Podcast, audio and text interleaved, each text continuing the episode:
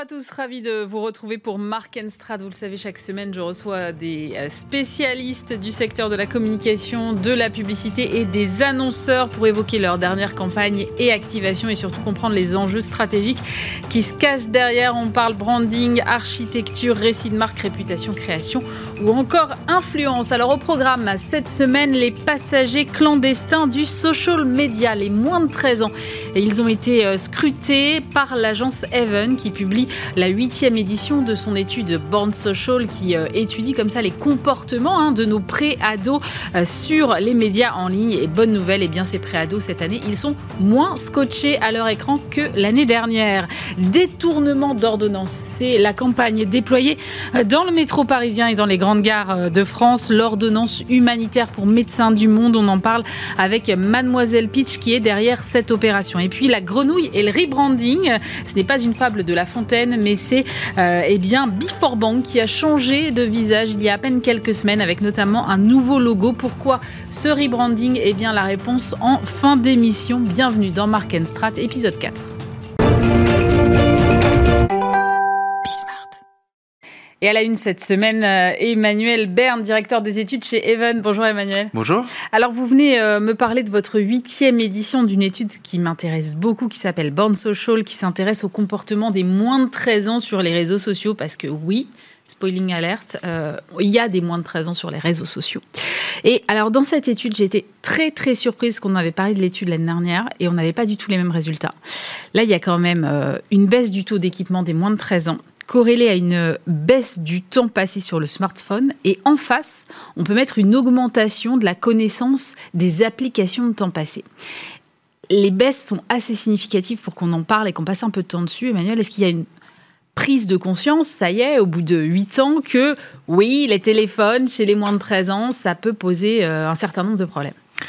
Tout, le monde le dit, euh, les réseaux sociaux sont interdits aux moins de 13 ans. Et pourtant, depuis 8 ans, on fait le constat eh ben, qu'ils sont majoritairement dessus. Il y a 8 ans, ils n'étaient pas encore 50% dessus, mais ça a progressé au fil du temps. Et l'année dernière, on est arrivé à un taux euh, stratosphérique de 87%. Euh, Aujourd'hui, on a descendu de 15 points de. Bref, on arrive à 60, 71%.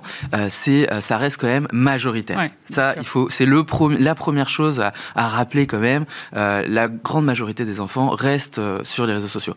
La nouveauté cette année, effectivement, c'est qu'on constate une baisse, une baisse, pardon, et c'est la première fois qu'on constate cette baisse. Alors pourquoi, euh, comment expliquer cette baisse? Je veux dire, ça fait depuis 8 ans que tout le monde est d'accord pour dire vous n'y allez pas, euh, ça peut être dangereux. Euh, il y a des faits divers dramatiques euh, qui sont corrélés aux réseaux sociaux. Mm. Le gouvernement, les institutions, tout le monde dit faites attention. Vous n'avez pas forcément l'âge d'aller sur les réseaux sociaux. Vous n'avez pas forcément besoin d'un smartphone.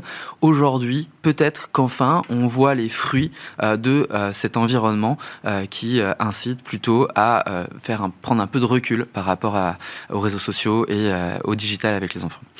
En revanche, l'éducation nationale, c'est un peu paradoxal, mais pousse aussi à l'utilisation du digital. Euh, dans les applis les plus cités, les plus utilisées par les enfants que vous avez interrogés, euh, on retrouve Pronote. Donc là aussi, il y a, peut-être une injonction contradictoire. Quoi. Euh, totalement. Je pense que c'est très compliqué. À la fois, on incite les enfants à ne pas aller sur les écrans parce qu'ils y passent trop de temps, parce qu'il peut y avoir des problèmes de harcèlement, etc. Et d'un autre côté, effectivement, comme vous le dites très bien, on, sait qu'il il faut y aller parce qu'on va avoir son emploi du temps, parce qu'on va avoir ses notes, parce qu'on va accéder. Il y, a, une anecdote hein, que je, pense, est assez significative. Quand un professeur euh, de maths ou d'histoire géo euh, une vidéo YouTube à regarder pour approfondir un cours. Vous savez ce qui se passe? En fait, donc l'enfant est obligé d'avoir son téléphone pour y accéder, pour accéder à YouTube, regarder la vidéo. Et avant d'accéder à son contenu pédagogique, qu'est-ce qu'il a? Il a une publicité pour les jeux vidéo. Et je ne sais pas si vous vous rendez compte, c'est un peu comme Pinocchio qui, sur le chemin de l'école, va se faire euh, récupérer par, je sais plus, un chat pour aller dans la fête foraine. C'est exactement ça qui se passe. Et ça, ça, symbolise bien, je pense, cette, euh, ce contexte dans lequel on est, euh, ces réseaux qui sont et ces plateformes qui sont à la fois facteurs de, de, mieux en termes pédagogiques, euh, d'amélioration, et en même temps, ben, voilà, une ouverture sur le divertissement et, et plein d'autres choses. Mais c'est intéressant, vous mentionnez les jeux vidéo, et ça fait partie des applis les plus utilisées par les moins de 13 ans. C'est-à-dire ils utilisent quand même beaucoup leur téléphone pour jouer en ligne. Aussi, oui. D'ailleurs, on leur a posé la question de savoir si vous voulez discuter avec vos amis, qu'est-ce que vous allez utiliser le plus spontanément. Et la première des réponses qu'ils nous donnent, c'est les applications de messagerie. Donc WhatsApp, d'ailleurs, qui cette année, c'est une nouveauté, a dépassé Snapchat dans les dans les messageries. Même si ah, Snapchat, c'est plus que WhatsApp. Enfin, on, peut, on peut discuter là-dessus. Et la deuxième réponse qui donne le plus fréquemment, c'est les plateformes de jeux vidéo en ligne. Là, on parle de Roblox, on mm. parle de Fortnite, on parle d'Apex, on parle de tous ces jeux vidéo sur lesquels ils vont socialiser. Euh, il y a beaucoup de garçons, euh, mais il y a aussi des filles. Et euh, c'est une occasion de discuter, de s'amuser avec ses copains. Alors, euh, vous avez demandé aux enfants ce qu'ils pensaient des réseaux sociaux. Alors, c'est assez drôle, mais c'est euh, Facebook, c'est vieux pour euh, faire schématique. Twitter, c'est méchant. Donc, en fait, quels sont les réseaux sociaux qu'ils trouvent grâce à leurs yeux aujourd'hui? À vrai dire, l'image est assez négative. Euh, c'est euh, parce que même sur un TikTok, ils vont dire, euh, ils vont se rendre compte un peu de la vacuité du contenu qu'ils vont consommer là-dessus et que ça va les absorber, que ça va absorber beaucoup de temps de leur usage. Donc il y a ça. Snap, ils aiment bien parce qu'il y a le côté jeu ludique. Si Snapchat est aussi fort chez les enfants, c'est parce qu'il y a tous ces filtres et finalement on va s'amuser, on va rigoler entre amis. en ce moment, il y a une application. Alors c'est un signal faible. Il y a une application qui semble émerger et progresser chez les plus jeunes, qui, je le rappelle, n'ont pas le droit d'aller sur les réseaux sociaux c'est une application qui s'appelle Biril. Et, qui c'est français en plus, il me semble. C'est français, tout à fait. Euh, qui a eu un, qui était, on va dire, qui a connu un, moment euh, de focus euh, en, 20, en 2021 en France. Après, a énormément été, a eu, rencontré beaucoup de succès aux États-Unis. Et là, on se rend compte que bah, chez les petits, Biril fonctionne. Pourquoi? Parce que c'est un petit peu un jeu. À un moment donné, paf, on va recevoir une notification, il faut faire un Biril. Et ça, ça correspond à leur usage authentique finalement qu'ils recherchent dans les réseaux sociaux. Quelle est leur, leur relation aux marques et à la publicité sur les réseaux sociaux alors ça aussi c'est quelque chose qui a changé, qui a beaucoup évolué au fil des trois dernières années on va dire. Ils se rendent compte qu'il y a de plus en plus de pubs. Et, euh, et, voilà, le, taux je crois c'est 56% des enfants trouvent qu'il y a trop de publicité sur les réseaux sociaux. Eh ben, je pense que c'est à corréler avec effectivement l'augmentation du nombre de publicités, notamment sur TikTok. Et est-ce que c'est ça qui peut aussi expliquer la baisse du coup? Non, je pense pas. Là, je, je pense pas qu'il y ait un lien de direct. Euh, la publicité, c'est un, mal nécessaire finalement pour accéder à, leur contenu. Et puis, ils ont vraiment envie d'aller voir leur contenu, donc en fait, ils l'acceptent. Et euh, je, je pense pas que ça a une implication directe. Euh, vous avez réalisé un focus sur l'IA. et Snapchat notamment utilise l'IA, donc c'est intéressant. Mais parce qu'on a quand même l'impression que c'est assez loin de l'IA pour l'instant. Eh ben, c'est ce qu'on peut penser. Et quand on regarde vraiment ce qu'il y a dans les applications qui sont utilisées euh, par les plus jeunes, eh on se rend compte que c'est peut-être eux qui ont l'accès le plus direct et facilité à l'intelligence artificielle, notamment via Snapchat, avec leur euh, chat euh, qui utilise une IA générative et mhm. qui est accessible donc dans leur messagerie directement. Quels adultes ont aujourd'hui accès à ChatGPT sur leur téléphone portable directement? En fait, il y en a probablement moins que des enfants via Snapchat. Mais ils en ont conscience de ça ou pas?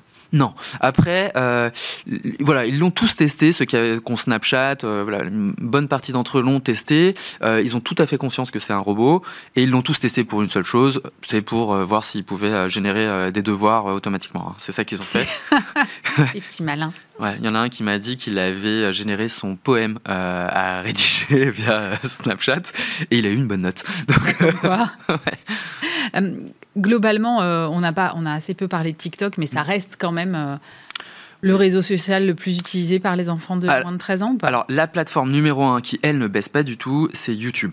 Faut pas oublier YouTube, qui est, vraiment la plateforme euh, qui les suit depuis l'enfance et qui va les suivre probablement pendant toute leur adolescence aussi. et sinon, TikTok. C'est vrai, mais alors, dans ma tête, pardon, hein, mais YouTube, j'ai du mal à l'assimiler à un réseau social. Non, on leur pose la question de toutes les applications ah, et c'est comme ça qu'on après on, fait le, filtre sur les applications sociales. Mais euh, pour euh, euh, on essaie d'étudier bah, quelle est la consommation finalement des contenus sur sur les, les téléphones portables des enfants. Et sur sur TikTok du coup? Et sur TikTok, c'est vrai que c'est la première année où peut-être il y a moins d'enthousiasme par rapport à TikTok, moins de nouveautés. on observe toujours une très grande diversité des contenus qu'ils vont consommer en fonction de leurs besoins. Et la nouveauté cette année, c'est voilà les, les, les films qui sont un peu coupés coupés en toutes petites vignettes et qui vont regarder. Alors soit pour regarder en entier sur TikTok, soit plutôt ceux qui ont accès à Disney+, Netflix et compagnie vont prendre connaissance d'un film, d'une série, et puis après vont aller la regarder sur la plateforme. Oui, j'ai l'impression que c'est une tendance qui monte là, ces, ces espèces de formats séquencés. Oui, tout à fait. Il y a les, documentaires aussi pour les adultes, moi j'ai ça, mm. mais pour les enfants, il y a des films pour enfants qui sont découpés. Euh, Qu'est-ce que ça change pour, euh, pour vous pour l'année prochaine? Est-ce que vous envisagez de changer la cible de votre étude au regard de ces résultats qui montrent quand même que ça baisse chez les moins de 13 Alors, euh, on, c'est sans doute du signal faible encore, mais c'est intéressant de savoir. L'année prochaine, on a hâte de, de voir euh, bah, si les chiffres, si cette baisse continue, s'il y a au contraire une réaugmentation, qu'est-ce qui va se passer l'année prochaine? Et puis, il y a aussi quelque chose qui est important, c'est qu'il il y a quand même une incitation de plus en plus forte à faire attention à l'usage des réseaux sociaux Mm. de ces enfants.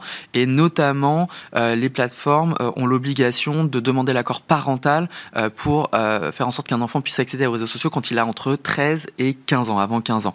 Donc la question qu'on se pose, c'est est-ce qu'il ne faudrait pas qu'on élargisse un peu notre panel et jusqu'aux enfants de 15 ans pour voir bah, quels sont les usages de ces enfants. Alors, Là, nous, ce qu'on observe, c'est un recul de l'âge où ils commencent à utiliser les réseaux sociaux. Quand ils ont 15 ans, 16 ans, on pense qu'il n'y a pas encore de changement. Oui, j'imagine bien. Merci beaucoup Emmanuel Verne, directeur des études chez l'agence Even. Et en agence euh, cette semaine, euh, Magali Faget, bonjour. Bonjour. Vous êtes euh, fondatrice et directrice générale de l'agence Mademoiselle Pitch et vous êtes donc derrière cette campagne déployée dans le métro parisien et dans la plupart des grandes gares en France, l'ordonnance humanitaire, c'est pour Médecins du Monde. C'est une campagne qui a été conçue par des étudiants. Est-ce que vous pouvez nous rappeler dans quel cadre déjà? Oui, cette campagne, euh, chaque année, l'agence, euh, on organise un concours de pub grande cause qui s'appelle les Mademoiselle Pitch Awards, qui a vocation à donner sa chance à des jeunes étudiants, donc des, des jeunes talents créatifs, à s'exprimer sur un brief de la vraie vie proposé par une grande ONG. Euh, cette année, c'était Médecins du Monde et c'est Chloé Rioual et Robin Assaï qui ont signé cette campagne ordonnance humanitaire. Et le brief était de exprimer dans un visuel euh, simple et efficace euh, les combats de médecins du monde qui qu'on ne connaît pas toujours très bien, qu'on confond avec euh, Médecins sans frontières, mm. dont la vocation est de défendre l'accès au droit à la santé de tout à chacun, à l'autre bout du monde bien sûr, quand on habite dans un bidonville, quand on travaille dans des conditions environnementales un petit peu toxiques, mais aussi en France, quand on est travailleur du sexe, usager de la drogue, migrants ou quand on habite dans un bidonville, parce qu'on l'oublie, mais il y a 10 000 personnes en France qui vivent encore dans des squats ou des bidonvilles. Alors on a vu les visuels, mais pour ceux qui nous écoutent en podcast, est-ce que vous pouvez décrire cette activation et le message qu'elle fait passer surtout? Alors c'est une campagne euh, qui euh, part euh, d'un concept simple et efficace, qui est celui de l'ordonnance humanitaire, de l'ordonnance médicale. Et en fait, on détourne l'usage traditionnel hein, de l'ordonnance médicale pour prescrire à chacun des conditions de vie digne. Donc c'est un visuel un peu désincarné, mm. avec des mots positifs. On a tous rêvé que notre médecin, au lieu de nous prescrire des médicaments, nous prescrive euh, trois mois de vacances. Et ben là, il vous prescrit euh, l'accès à l'eau potable, un certain nombre de consignes, et ça interpelle, ça nous interpelle nous ici dans les pays développés sur ce qu'on a tous les jours et, et que d'autres à l'autre bout du monde n'ont pas toujours. Alors en plus, l'ordonnance humanitaire, ça colle bien avec euh, le nom de l'ONG qui est Médecins du Monde. Il y a une espèce de lien comme ça qui est fait, qui plutôt malin, en effet. Oui, ça fait le lien entre euh, le combat de Médecins du Monde, qui est l'accès à la santé euh, pour tous, euh, son côté militantisme, et ça répond et ça rebondit particulièrement bien avec sa signature de marque, qui est soigne aussi l'injustice. On soigne l'injustice de ceux qui n'y ont pas accès au droit à la santé. Alors cette campagne, je le disais, elle est déployée dans le métro et dans, les, dans pas mal de gares en France. Est-ce que vous avez déjà des retours sur cette campagne de personnes qui l'ont vue, qui ont été interpellées peut-être? Alors c'est une campagne qui a été beaucoup euh, plébiscitée en termes euh, de création par le monde de la pub, mmh. euh, par des grandes agences de pub, de Altman et Pacro, Marcel, et puis aussi l'agence Steve. et oui, on a des retours plutôt très positifs parce que finalement, on a personne ne s'est exprimé que Médecins du Monde s'exprime sous un visuel ordonnance médicale. Ça sonne comme une évidence, et mmh. pourtant personne personne n'y avait pensé depuis des années où ils communiquent. voilà. Et ce que je voudrais dire aussi, c'est que dans le cadre du concours, cette campagne va bénéficier d'une exposition d'affichage inédite de six mois dans toutes les gares de France hein, et dans le métro parisien. Donc six mois, c'est un temps long, c'est un temps inhabituel, enfin c'est un temps exceptionnel qu'on peut jamais s'offrir dans la vraie vie, qu'on soit annonceur privé ou encore moins ONG. Et euh, bah, ça crée euh, des surprises que notre concours a sorti des campagnes qui sont assez connues comme la Croix-Rouge, euh, la campagne Chaupour, qui est encore en train, qui est, enfin, qui va s'effacer petit à petit pour laisser place à l'ordonnance humanitaire de Médecins du Monde. Et bah, cette campagne, elle a permis Chaupour, c'est on revient sur un petit peu les clèmes des jeux des jeunes, la console de jeu, l'enceinte de musique, la télécommande de la télé avec le petit logo Croix-Rouge. Et euh, elle a permis de recruter 16 000 nouveaux jeunes bénévoles pour la Croix-Rouge. Alors j'en suis particulièrement fière.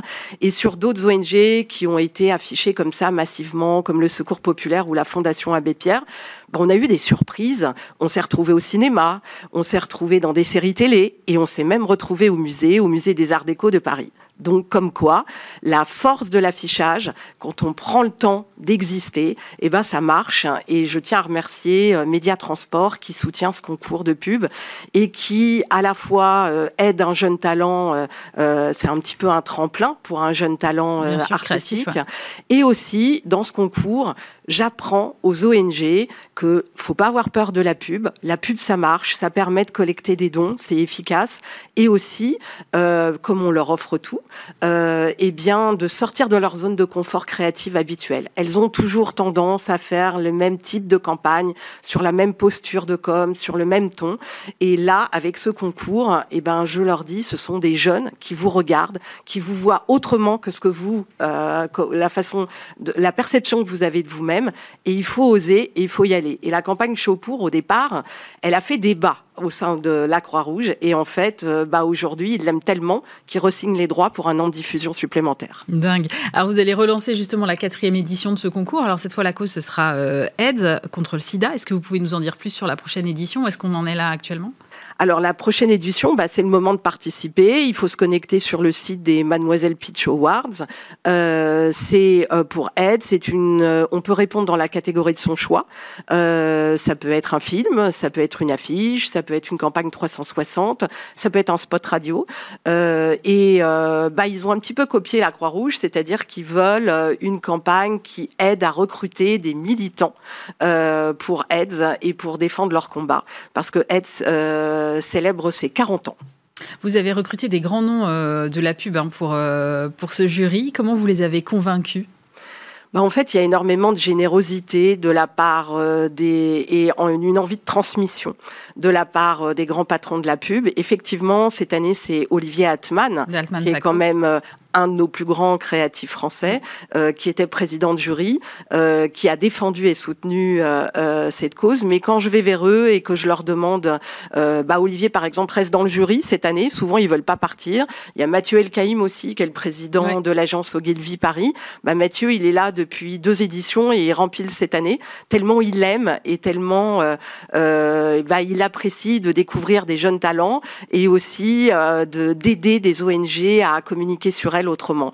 Donc en fait, ça se fait, c'est c'est surtout une aventure humaine et euh, que de la bienveillance et des gens qui aiment la pub et qui aiment la créa. Euh, vous vous définissez euh, chez Mademoiselle Pitch comme une agence engagée, on le voit à travers ce concours, mais dans votre quotidien au sein de l'agence, ça se traduit comment? Ah ben, on accompagne euh, essentiellement, euh, on, s'exprime sur des enjeux de société euh, qui peuvent toucher la santé ou toutes les associations, les ONG. Là, par exemple, on va signer la prochaine campagne des 30 ans du SAMU social qui va sortir en novembre-décembre. on lance un événement, un nouvel événement identitaire de marque pour Médecins du Monde qui s'appelle le Festival des Gros Mots, qui va se dérouler les 3, 4 et 5 5 novembre à Grande Contrôle. Et c'est un événement où, on, avec les mots MOTS, on combat les mots MAUX de notre société. Et j'ai invité des artistes d'art urbain, d'art moderne à s'exprimer autour d'un des combats de Médecins du Monde à travers une œuvre qui sera mise en vente aux enchères au profit de Médecins du Monde. Donc en fait, on est un petit peu pluriel. Ce qui compte pour nous, c'est la bonne idée pour interpeller, sortir de sa torpeur euh, le grand public parce qu'on est assailli de problèmes, de choses qui ne mm. vont pas dans notre société. Et comment on fait pour euh, émerger et se faire un peu plus entendre quand on n'a pas les mêmes moyens qu'une marque privée? Merci beaucoup Magali Faget. Je rappelle que vous êtes fondatrice et directrice générale de l'agence Mademoiselle Pitch et aux jeunes créatifs qui nous écoutent ou qui nous regardent, et eh bien foncez vous inscrire si vous voulez participer au concours euh, sur le site, vous le rappelez? Mademoiselle Pitch Award. Merci beaucoup. Et dans Marquez-moi cette semaine, on accueille euh, Sylvain Gaborio. Bonjour. Bonjour Vous êtes euh, directeur marketing et communication chez Before Bank. Before Bank qui vient de réaliser un rebranding avec euh, l'agence W. Vous êtes, on va le rappeler, une banque en ligne, filiale du Crédit Agricole. Vous existez depuis une quinzaine d'années. Qu'est-ce qui motive un rebranding? Eh en fait, on a tout simplement voulu suivre un petit peu, on va dire, la, tendance de consommation, les attentes des consommateurs désireux d'avoir une banque en ligne moderne, innovante euh, et surtout humaine. Et d'où le, choix finalement de se, de se rebrander euh, après une quinzaine d'années assez spécialisée sur, euh, une activité avec des, clients extrêmement, on va dire, exigeants. Et là, essayer de, bah, d'utiliser finalement toute cette expertise et la mettre au profit du, du, plus grand nombre. Et donc, ça devait passer effectivement par un rebranding. Et alors, dans ce rebranding, il y a un nouveau logo qui prend la forme d'une petite grenouille. Qu'est-ce qu'elle raconte, cette grenouille? Alors cette grenouille, euh, au-delà simplement d'être une grenouille, euh, c'est un, marqueur fort pour, euh, pour la marque. c'est vraiment un, attribut particulier qui véhicule à la fois ce changement, cette innovation, aller de l'avant. Et vous aurez remarqué que cette grenouille, elle est souriante, elle est bienveillante. finalement, c'est un sourire humain également. Donc elle, est, elle est humaine. On, voit le, le, B aussi sur la partie du haut, c'est ça hein? Exactement. Elle est elle vient finalement, euh, elle a été créée grâce, euh, grâce au B finalement de, de Before Bank. Et c'est ainsi qu'on est parvenu à cette euh, petite grenouille. Ouais, c'est un animal sympathique qui, qui effectivement a une, quelque chose de, positif. quelle est la méthode de travail qui a abouti à ça? Comment est-ce qu'on arrive à, à, se dire tiens Before Bank, on va mettre, on va mettre le B à l'envers et et on et on va en faire une grenouille? Je dirais qu'il y avait vraiment le besoin de, de, changer euh, l'image de, de Before Bank, puisqu'on va s'adresser finalement à, une population beaucoup plus, beaucoup plus large, une clientèle très diversifiée. Euh, et donc, euh, bah, c'est en travaillant avec euh, notre agence, effectivement, avec, avec W, en se disant qu'on avait envie, quelque part, de casser un petit peu les, les codes auxquels on pouvait être habitué, auxquels on est souvent habitué dans la, dans la banque. N'oublions pas qu'on est, on est une banque en ligne. Mm. les, voilà, la technologie évolue beaucoup, les attentes évoluent beaucoup aussi. Et donc, donc c'est ce travail commun avec W qui nous a voilà, amené à, à travailler ce, ce changement de logo tout en restant quand même finalement proche de de ce que nous étions. J'imagine évidemment que le logo, c'est pas la seule chose que vous avez changé. Donc avant que je vous parle de ce qui a changé, dites-moi qu'est-ce qui reste de l'ancienne Before Bank finalement? Alors, ce qui reste, euh, c'est ce pourquoi je dirais on est, on est vraiment connu, euh, euh, notre réputation a été faite, c'est notre expertise bancaire, parce que nous sommes une banque de banquiers, une vraie banque en ligne de banquiers, et puis c'est la qualité de l'accompagnement auprès, de nos, auprès de nos clients. Ils nous ont choisis pour ça, ils sont restés avec nous pour ça, donc de ce côté-là, ça ne change pas. Qu'est-ce qui a changé alors, du coup? Et après, je dirais que c'est quasiment tout le reste qui a changé. euh, donc, euh, effectivement, on a, euh, on a changé euh, absolument tout le socle technologique de la, la, banque sur lequel on bâtit notre produit, nos, nos, offres. Mhm. on est basé, on est, on est dans le cloud. Ça va nous permettre une forte agilité, un développement beaucoup plus rapide, un time to market, comme on, comme on aime le dire, vraiment, vraiment très évolutif, très rapide. Et puis ensuite, c'est euh, le type de produit aussi qu'on veut, qu'on veut proposer, encore plus fluide. Euh, on veut permettre à nos clients d'être encore plus autonomes. Euh, en même temps de ne jamais être seul, et ça passe par une application facile à utiliser, évidemment aussi une disponibilité de nos conseillers 24 heures sur 24, 7 jours sur 7, donc ça c'est une vraie nouveauté, mais encore une fois, un produit simple à utiliser et, qui leur permet en fait d'être en, en, pleine autonomie. Comment l'ont pris vos clients? Ceux qui étaient déjà là avant Alors nos clients, comme je vous Ils le n'ont disais, pas eu ils peur nous ont parce que choisi. souvent quand on change un truc, euh, bon, le consommateur peut être un peu effrayé. Euh, nos clients nous ont choisi vraiment pour cette expertise et pour, euh, pour l'exigence en fait euh, qu'on met à leur, à leur disposition et tout l'accompagnement au cours des, des 15 dernières années. Donc ces clients-là, ce service-là, ils savent qu'ils l'ont toujours. Ils continuent à bénéficier de tous les avantages dont ils ont pu bénéficier ces 15 dernières années. La nouvelle marque, les nouveaux produits ont été en partie co-construits avec, euh, avec certains de nos clients. Euh, nous avons, plus de, nous avons une, une base de plus de 500 euh, prospects et clients avec lesquels nous travaillons, que nous appelle le Inside Community, et qui nous accompagnent en fait tout au long lorsqu'on on fait évoluer les offres, lorsqu'on fait évoluer la, la manière de, de travailler l'application ou le contenu tout simplement. Donc nos clients nous ont aidés finalement aussi à avancer vers ça, parce que les clients d'hier euh, bah, continuent eux aussi à évoluer et ont des besoins qui, qui changent aussi régulièrement. Je comprends que vous avez euh, changé euh, pas mal d'outils, en tout cas dans la façon dont vous fonctionnez avec la technologie notamment. Comment ça a été perçu par les collaborateurs pour le coup Je pense que ça a été un, un énorme élan euh, positif. C'est vraiment, il faut se dire que repartir de quasiment zéro sur certains éléments, euh, pour une banque en plus, euh, c'est une aventure absolument extraordinaire. Je pense qu'il n'est pas donné à, tout le monde de participer à, un tel projet. Euh, et donc il a fallu, c'est vrai, emmener l'ensemble de la banque, des collaborateurs, euh, avec, une, avec une vision euh, qui a été calée depuis le, depuis le départ, mais ensuite avec euh, évidemment des, des jalons qui sont posés. et on a réussi au final à embarquer tout le monde vers, voilà, vers cette nouvelle banque, ce nouveau Before Bank. Vous avez déjà mesuré les retours là depuis le déploiement il y a à peine quelques semaines? Alors le déploiement est effectivement très très récent, donc on a changé officiellement la marque il y a maintenant trois semaines. Euh, on est en campagne de, de- de communication depuis euh, depuis lundi cette semaine, Mm. Euh, donc les, les retours sont encore relativement euh, on va dire peu, peu nombreux, euh, si ce n'est qu'ils sont très qualitatifs de la part euh, voilà, des différentes personnes qui, euh, qui, qui ont vu soit la campagne, soit ce, ce rebranding. Merci beaucoup Sylvain Gaborio. Je rappelle que êtes euh, directeur marketing et communication de Before Bank. C'est la fin de cette émission. Merci euh, bien sûr de nous avoir suivis. Euh, Vous pouvez évidemment la revoir en replay sur notre site bismart.fr, mais évidemment l'écouter aussi en podcast sur toutes vos plateformes d'écoute habituelles. On se retrouve bien sûr la semaine prochaine pour un nouveau numéro de Mark Strat.